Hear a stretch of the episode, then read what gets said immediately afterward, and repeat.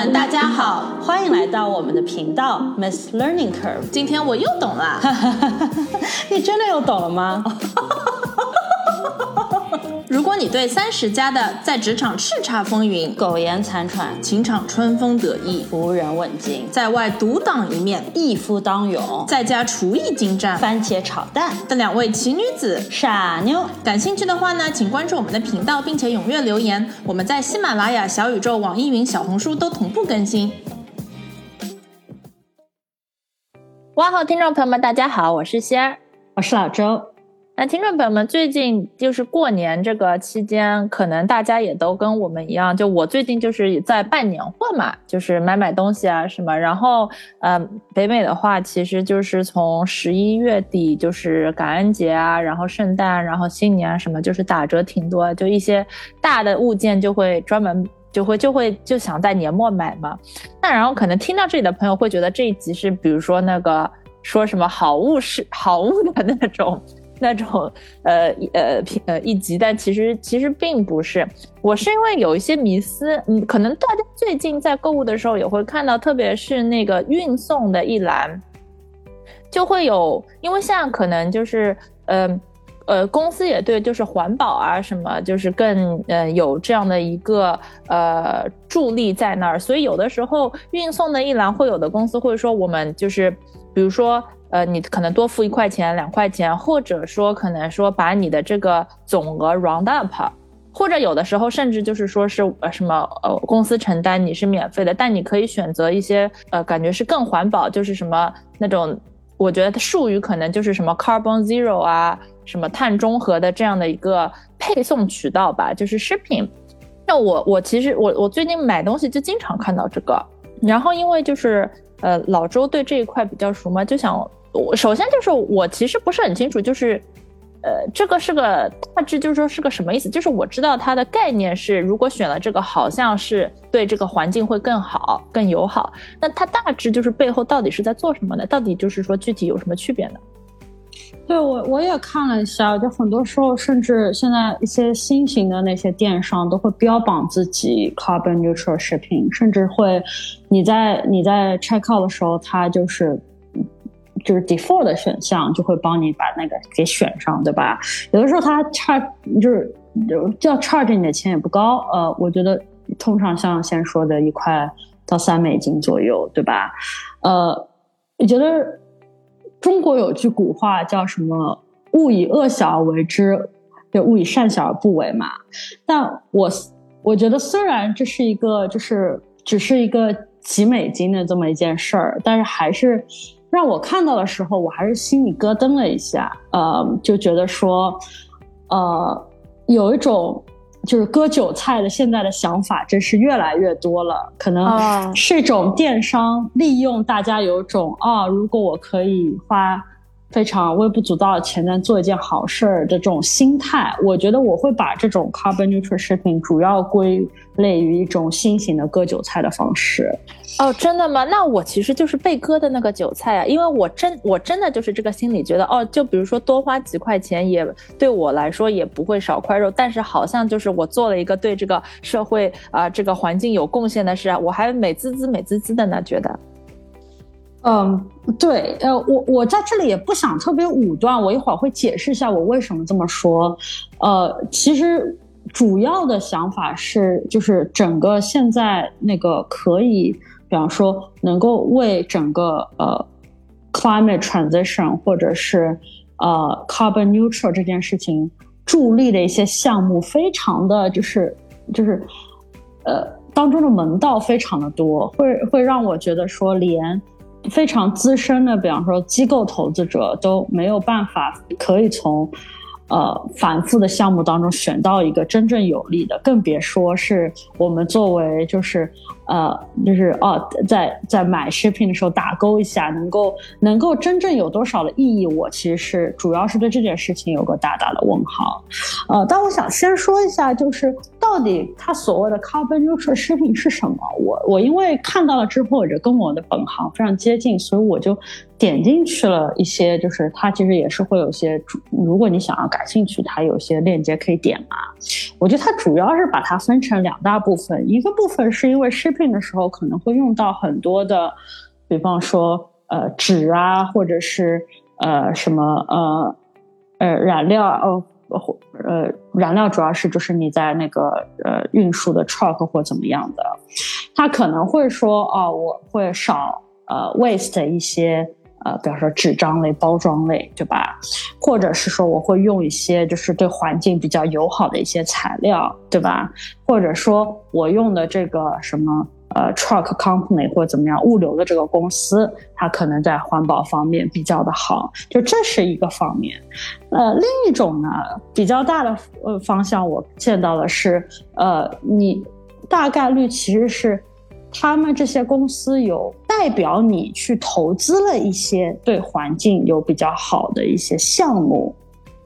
就你的那那那笔钱就很像是帮他来集资一样，比方说他，比方说已经。就是呃投了这样一个项目，但是你比你如果呃加一笔钱，或者是比方说每一百个人加一笔钱，他可能会更多投这么一部分，是这样的一个概念啊。那我就就是等于说，他可能本就是他就比如说这种的话，就是说他在运送我东西的这个整整个方式方法以及渠道是没有什么区别的。但是他就是用我的钱，比如说去，也不能说不相干，但是就是说是多宁宁去，比如说做了一些环保的事。对对，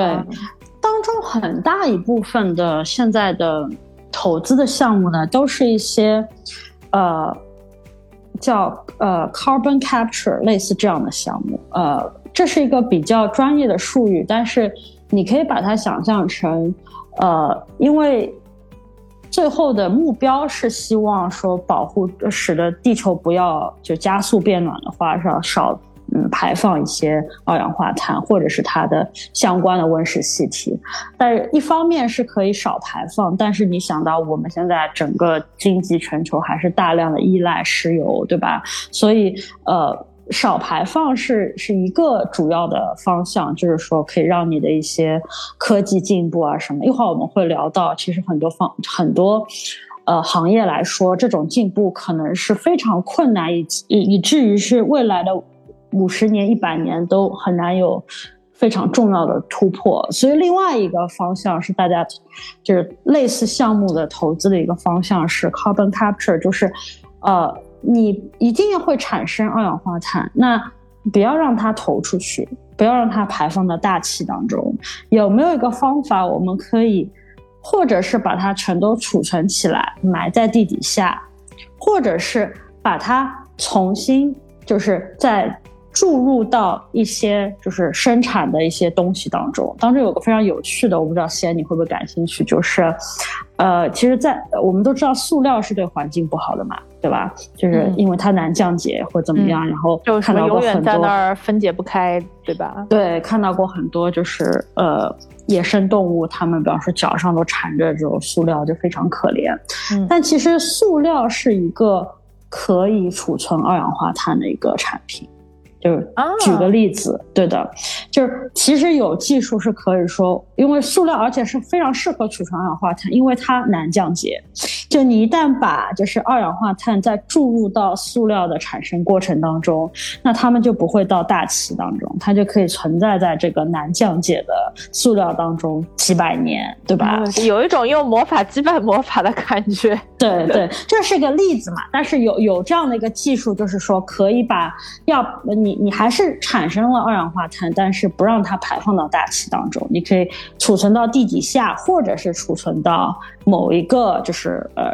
生产出来的呃产品当中，对吧？塑料就是一个一个例子。所以其实市面上现在大多数的这种类似于投资的这种项目，很多都在是在做这个 carbon capture，就是。呃，保存储存二氧化碳的这样一个项目，但是我不知道，先你你会不会提出这种问题？就是，就听起来这个概念很性感嘛，对吧？那呃，那当中就是总觉得好像有点问题在当中。一个可能比较明显的就是，就是我们如何界定，就是这个二氧化碳是，就是说，呃，是本来应该是，就是很难衡量它应该被排放出去，但是它没有，就是呃，有一个专业的术语在这里叫 additionality，就是你做了你原本嗯。不需要做的事情是额外做的事情，才能够算在你是减低了二氧化碳的排放。嗯嗯。如果说你今天，比方说，我现在本来就排放呃五十吨一年，但是呢，我拥有了这项技术，现在呢，我 net net 排放了六十吨一年，这样子我还能够就是觉得你做这样的一件就是投资的这么一个就是。减排放的一件事情是对这个社会真的有益的吗？就它有这么一个 additionality 的问题在里。对对对对对，就就可能，呃，从结果上好像并没有少排的感觉，对吧？对吧？就是你怎么能够界定？包括就是一些是 removal，一些是比方说是 offset，就是像呃，我们聊天当中也聊到过，像那个航空公司，就是航空行业是非常难，就是。把整个行业都变成不需要依赖石油的这么一个行业，就现在没有这样的技术，所以对航空很多航空公司现在的国际的要求就是希望他们可以购买一些。呃，carbon offsets 来抵消掉他们现在的一些排放，对吧？就好像说，因为你的 offset 的概念就是说，你花钱了排放，对吧？那那你因为有这个 motivation 在里面，一边你会排放少一点，另外你花的那些钱可能会被用到一些就是比较好的一些项目当中，但是这这些项目的好坏本身很难界定，以及于这些项目的。就算是个好项目，它有没有被用于使得真正整体的碳排放量减少了的这件事情很难界定，导致于呃，即使是对机构投资者来说，投资这样的选择什么样的这些项目都非常的困难。所以我会把它作为就是第一个原因，为什么我不是很建议大家就是啊花这个 carbon neutral shipping 的钱，就这个呃。因为他其实你你你其实不知道，你没有什么就是 visibility 可以看到说他具体是投到了什么样的项目当中，你也很难界定这些项目是好是坏。有的时候有可能你觉得你你是想要做件好事，结果他投的那个项目反而是。做了一件坏事，那什么样是件坏事呢？呃，刚才也说到了一点，但是比方说有一个行业是非常臭名昭著的，想要利用我刚才提到的那些，把呃二氧化碳储存起来，或者把二氧化碳注入到其他产品当中这些技术，来延缓他们这个行业需要 transition 的一个 pace 的。我觉得可能听众也猜到，就是那个石油行业 （oil and gas），对吧？因为对他们来说，其实我知道，呃，对很，直接是我身处就是这一行 ESG 这一行，我 day to day 跟大家聊天，都有非常多的人觉得很难接受。二三十年以后，可能就不会再有石油公司了，或者是那些就是 big name 石油公司，像今天我们都是 investment grading IG 的那些公司，可能会变成一些每个投资人都想 stay away，就是想避免投资一些公司，就大家会觉得说很难想象这么一件事情。因为就觉得生活中太多的依赖他们，以及他们感觉就是非常 powerful 的那种公司嘛，对对吧？哦，大家都很难想象，所以说。石油行业它整个 transition 的阻力，你可想而知，也是非常非常大的。所以很多石油行业的公司，他们其实现在，呃，一方面是觉得说，哦，有那些，比方说 NGO 啊，或者是像那些瑞典女孩带动了这些全球的这种 ESG 的风潮，让他们觉得说，不得不就是回应一下这样一些事情，对吧？得做些什么。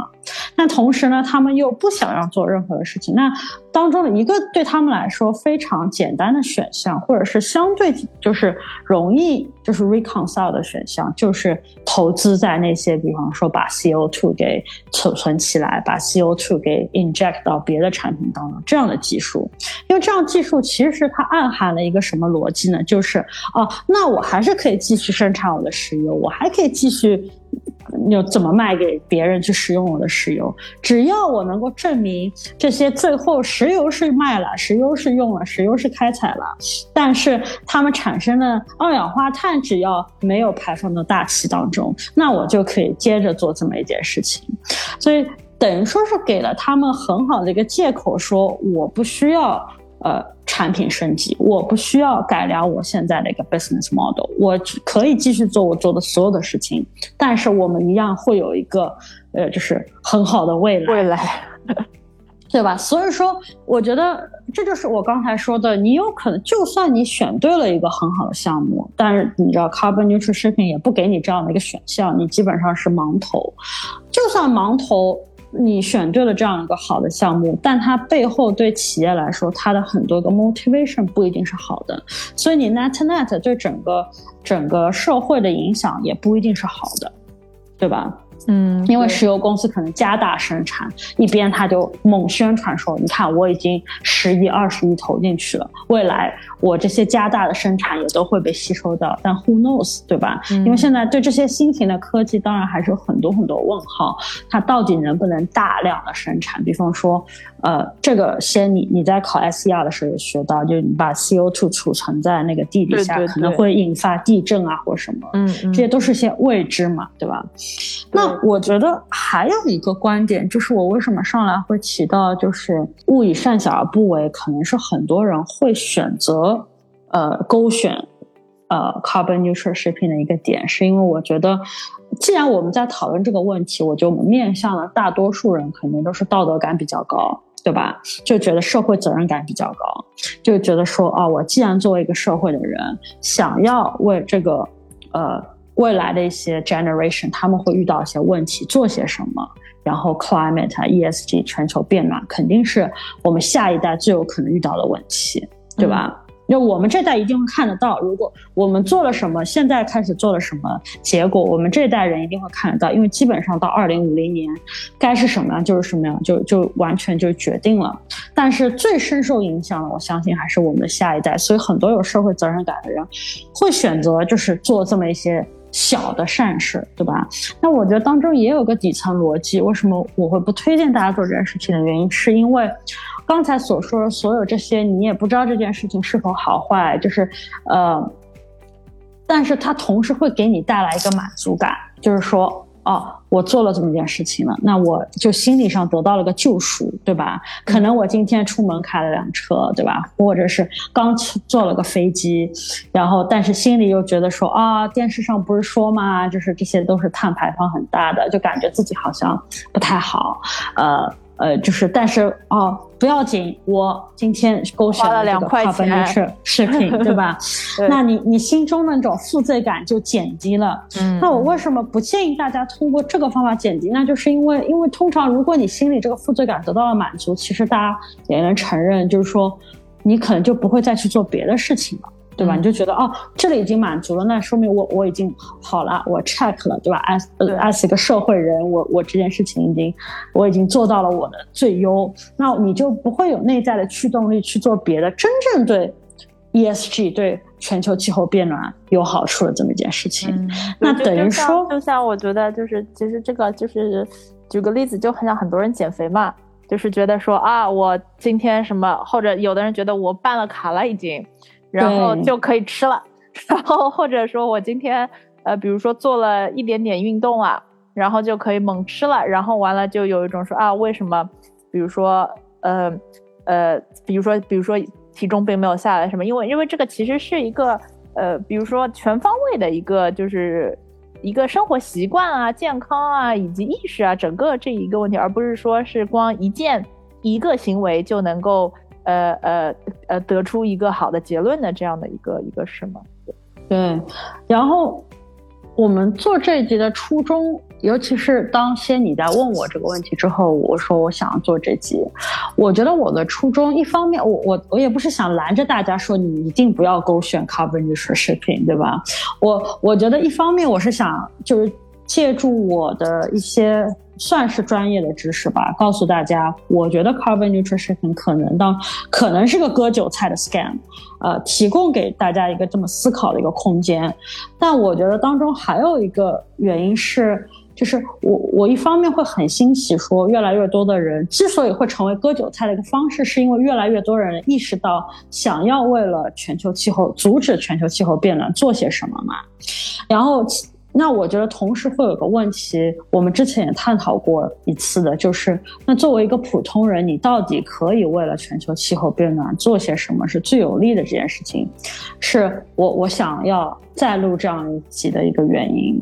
呃，我我我觉得之前如果大家感兴趣，也可以去看我们之前那一期。对，是在五十六集，是我们当时是说，呃，的标题是“互联网是八零呃七零八零后的机遇，气候风险是九零零零后的一个机遇”。然后我们其实有提倡过那个观点，就像而且就像老周说，其实我们做做这一集，并不是说要一棍子打死所有的，就是说是国营食品啊或者什么，而是只是抛出一个，只是希望大家就是。呃，不要，可能你本来就没有盲目，但是如果有有觉得说花了这两块钱，好像就就已经就是说是能够解决这个世界问题的人的话，就是其实这个也就是希望大家不要那么盲目，以及其实就像老周说的，这个水其实挺深的，因为其实比如说呃，你每次勾了那个说要 green shipping 以后，后面其实有好多好多那个文件的，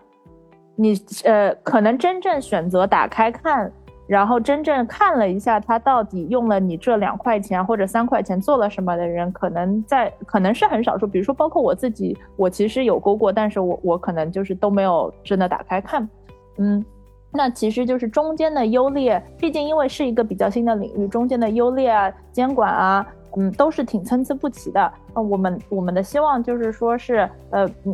您不要依依不要光依赖于做这一件善事。而是呃，整个其实关于气候啊，关于就是环保啊什么，其实整体的更大的一个，我们觉得更重要的是一个，就是有一种大家的呃意识吧。我觉得老周可以，我们可能我们可以再再展开一下上次，因为上次录完，我们其实又有了一些新的呃想法的，可能这集也可以跟大家讨论一下。对，因为上次完全录那一集，虽然。就是很多时候我们在探讨说，就对我们这代人来说是就是机遇，对吧？那我觉得当中也也探讨了一些，就是对这些问题有焦虑感的人可以做什么这个问题。我当时的一个结论是，我觉得如果你觉得最重要是做什么，最重要应该是就是让让你自己更了解这个话题，对吧？呃。或者是你可以尽量的让你身边的人也更了解，到底气候风险是不是真的？到底气候风险对你的这个行业意味着什么？对你生活的这个国家、你这个地区意味着什么？能够多了解一些这些事情，我觉得是最有意义的。那当时我给出的一个理由是因为那。比较甚至比较功利的来说，你了解这些东西，你作为就是你你你的职业才刚开开始发展的一代人，这是可以深深影响你未来职业发展方向的一个一个动力，对吧？那我最近就是读了读了这本书，就是 Bill Gates 在去年吧有本还。可能还蛮网红的书，叫《How to Avoid Climate Disaster》。就这本书主要内容不是探讨这个，但我读到最后的最后，因为我觉得所有类似于这样的。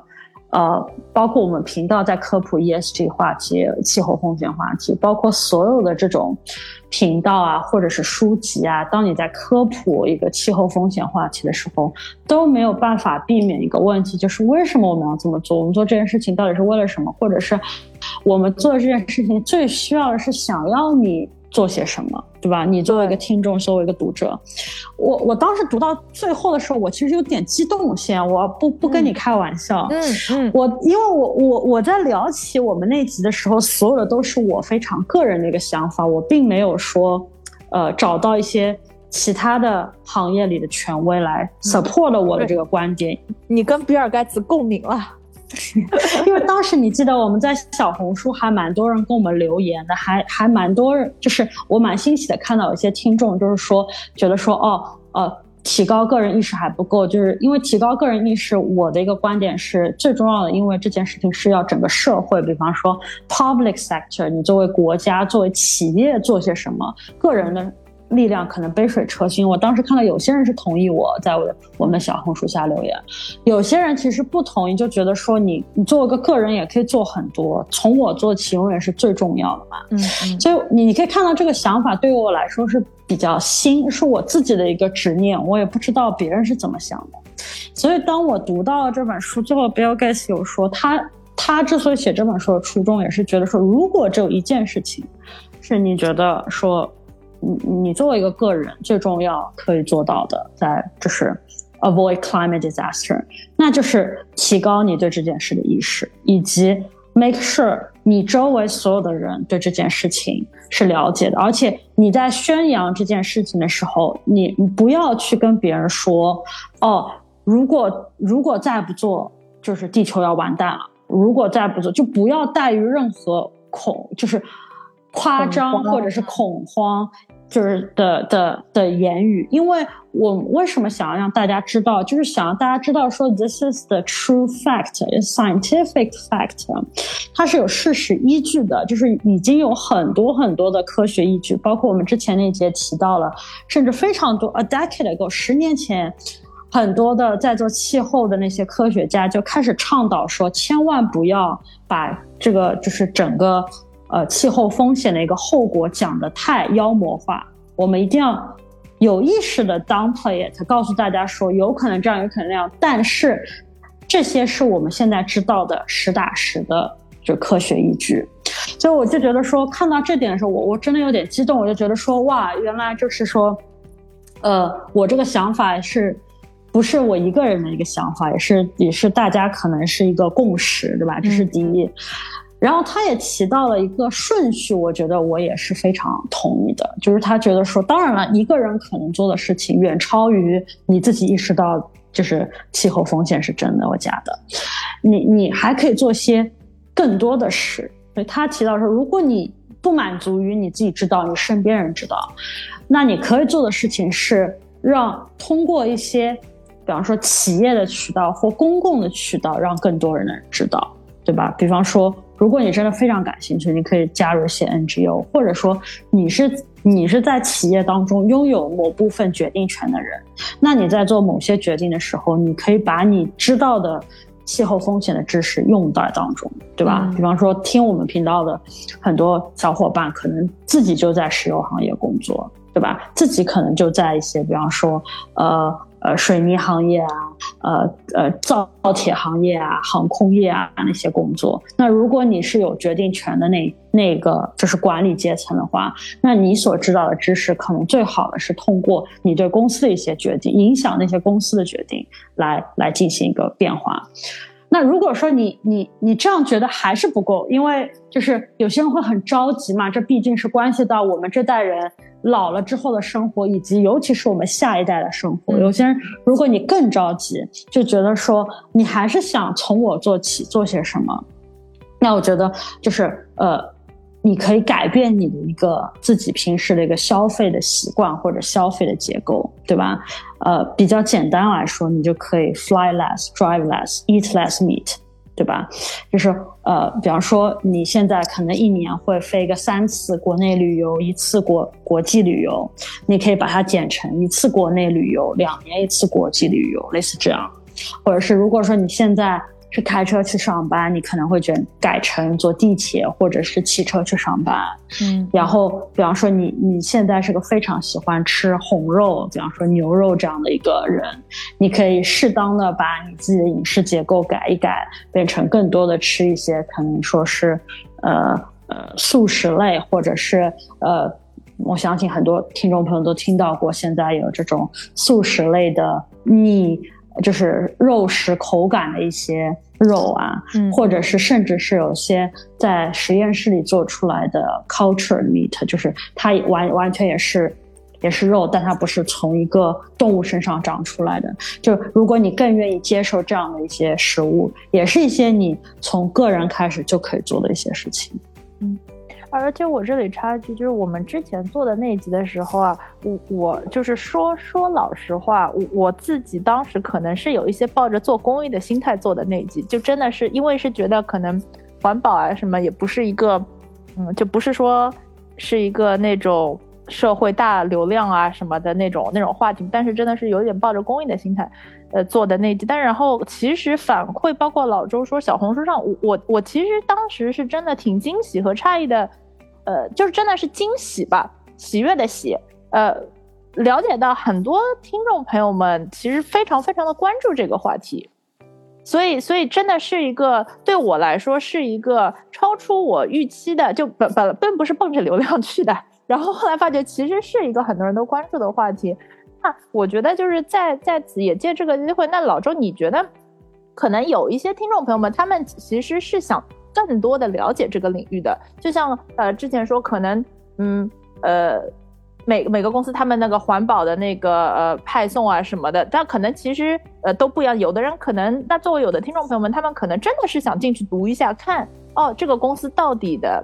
就是它的这个说是要呃减少排放啊，说是要这个环呃那个派送更环保，到底就是说是呃呃有没有依据啊什么的？那为这些小小小呃小伙伴们、听众朋友们呃的呃来说的话，有什么嗯，比如说是什么入门的书啊，或者说是什么网站，就是说怎么样能够让大家有一个这样的一个呃更能够进入这一块知识领域的渠道呢？嗯，我就我最近也在思考这个问题，但契机有点不太一样。最近是因为，就是呃，因为知道我在做这一行，所以也有一些以前的同事，或者是甚至是同事的朋友，开始陆陆续续的呃 reach out，然后跟我说想了解一下这方面的知识。然后我刚开始的想法也是比较功利的，我觉得别人 reach out 的你也知道 linking 嘛，通常就是说哎呀找份这样的工作，对吧？但我我还觉得。也是有些惊喜在当中，就是明显就是有些那个呃，reach out 我的人，他们直接跟我说，他想了解这方面的知识，是想要更多了解现在有哪些 NGO 在做这方面的事情，因为他们自己也是想要投投视哦投入到公共事业当中来来，就是支持这个 topic。我我本来就是当我我我被问的时候，我其实一愣的，因为。因为我我的我生活我的工作领域还是只能够更，我以为自己是更多的能接触到一些更商业领域的一些这些应用嘛。那当我开始聊起来之后，我发现我其实其实一方面我知道很多现在的 NGO 都在做这样的事情，甚至我觉得，因为呃很多的跟气候风险相关的一些技术还都在一个实验室的一个阶段。现在市面上一些领军的人物，可以说一大部分都是那些 NGO。我也举个例子，就是上次我们也提到的那集里提到说，哦，如果说你是对什么呃数据分析很感兴趣小朋友，不要觉得气候风险离你很远。现在有很多要利用，比方说 satellite data 卫星数据，呃，图像处理来解释说，哦。来监测吧，说哪些石油公司真的就是在呃呃运输石油的过程当中立刻了泄露了很多甲烷，这是一个行业现在都很难处理的问题。就很多 NGO 其实他们都有在集资，比方说发卫星上去，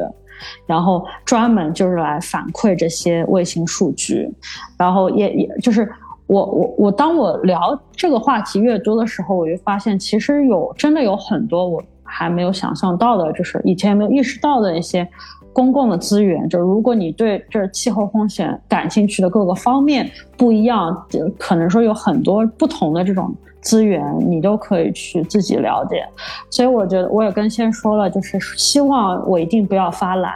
在做这集的时候也会给大家整理一个，可能我不能说很全，我觉得就是可能我第一次整理一个，就是说可能。面向的气候风险话题的方向不同，我所知道的一些公共资源，或者我所知道的一些 NGO 现在做在做哪些事情，会给大家整理一个小的 list 吧。然后也也想大家看一下反馈如何，就是觉不觉得这些是是对大家有助帮助的，或者是更多的小伙伴比较感兴趣的一个。就是气候风险的一个方向到底在哪里，也可以就是以后也可以适当的调整。但我觉得我还是想给大家，就是既然提到了 Bill Gates 这本书，我也是想要最后再推荐一下。呃，我其实自己读了是有惊喜的，买书的原因就非常的就是肤浅，就是。呃，老周，我新搞了个书架嘛，就觉得得搞两本书，就去了书店。那看到这个在那个 Nonfic 的 recommendation 有这本书的时候，我的第一反应就是哇，呃，平时也经常会看一些 Bill Gates 推荐的，他不是每季度都会推荐一些书嘛，也觉得有的时候他推荐的书我还是喜欢的。其，其二就觉得。这么跟我工作相关的一个话题，我怎么能不读一下呢？所以就早早的买好，只是为了装饰下书架。但是 Christmas 的时候有了些时间，就拿出来读了一读。我的第一反应真的是，我觉得这这本书它提出了五个很好的问题。就在书的一开始，他就说，就是如果你想要进跟任何人进行任何气候风险相关的一个 conversation 的谈话。你这五个问题是你需要知道的。我非常推荐，就是即使你可能没有空去仔细阅读的话，也可以去看一下那五个问题。呃，当中包括那种，就比方说，为什么你你要知道两个数字非常重要，零和五十二。就零，我觉得大家可能就是。听都听说过 net zero 对吧？net zero commitment 包括巴黎协定啊什么的，但是我从来都没有认真的考虑过零这件事情有多么的极端。就我们生活中其实很少有什么任何的一个跟呃商业抉择有关的事情，或任何一个国家层面的抉择的事情，说一定要做到零。不是零就不可以，一定要减到零。一般来说，我们可以说啊，减百分之五十，那已经是非常大的一件事情了，对吧？真的是减到零就很少。另外，他提出了五十二，呃，这五十二 billion 嘛，五十二 billion 吨，其实是一个每年碳排放量全球的这么一个数值。因为我觉得很多时候我们在谈谈论说啊，这个这个做这件事情可以减少。比方说五千亿的排放量，其实大家没有一个概念，说五千亿排放量多不多，对吧？它到底是这件事情的好处是多少？所以我觉得他的一些思维方式，他提出那些问题，让我觉得说，哦，如果说。即使是一个普通人，真的像他说的那样，你只进行任何的气候风险相关的讨论，知道这些事情也是非常知道怎么去系统的去提问题、思考这个问题也是很有帮助的。所以，如果就是呃，我会整理一个 list，但是如果感对这本书感兴趣的小伙伴，非常值得看一看。嗯，我们也会把这本书的书名啊，具体的一些详情，就是呃写在写在这一集的简介里，并且嗯。我们当然非常希望听众朋友们，你们能给我们呃留言呀，说一下自己的想法，是吧？因为我们这样，我们其实也可以就是常更常新嘛。我们整理的 list，呃，因为毕竟不同的人对于环境的兴趣可能是基于一些不同的个个人的一些原因啊什么的。那那我们也可以就是说，当我们知道你们对哪个方面更有兴趣什么，我们也可以适当的尝试去多发展一下那些方面的一些资源，是吗？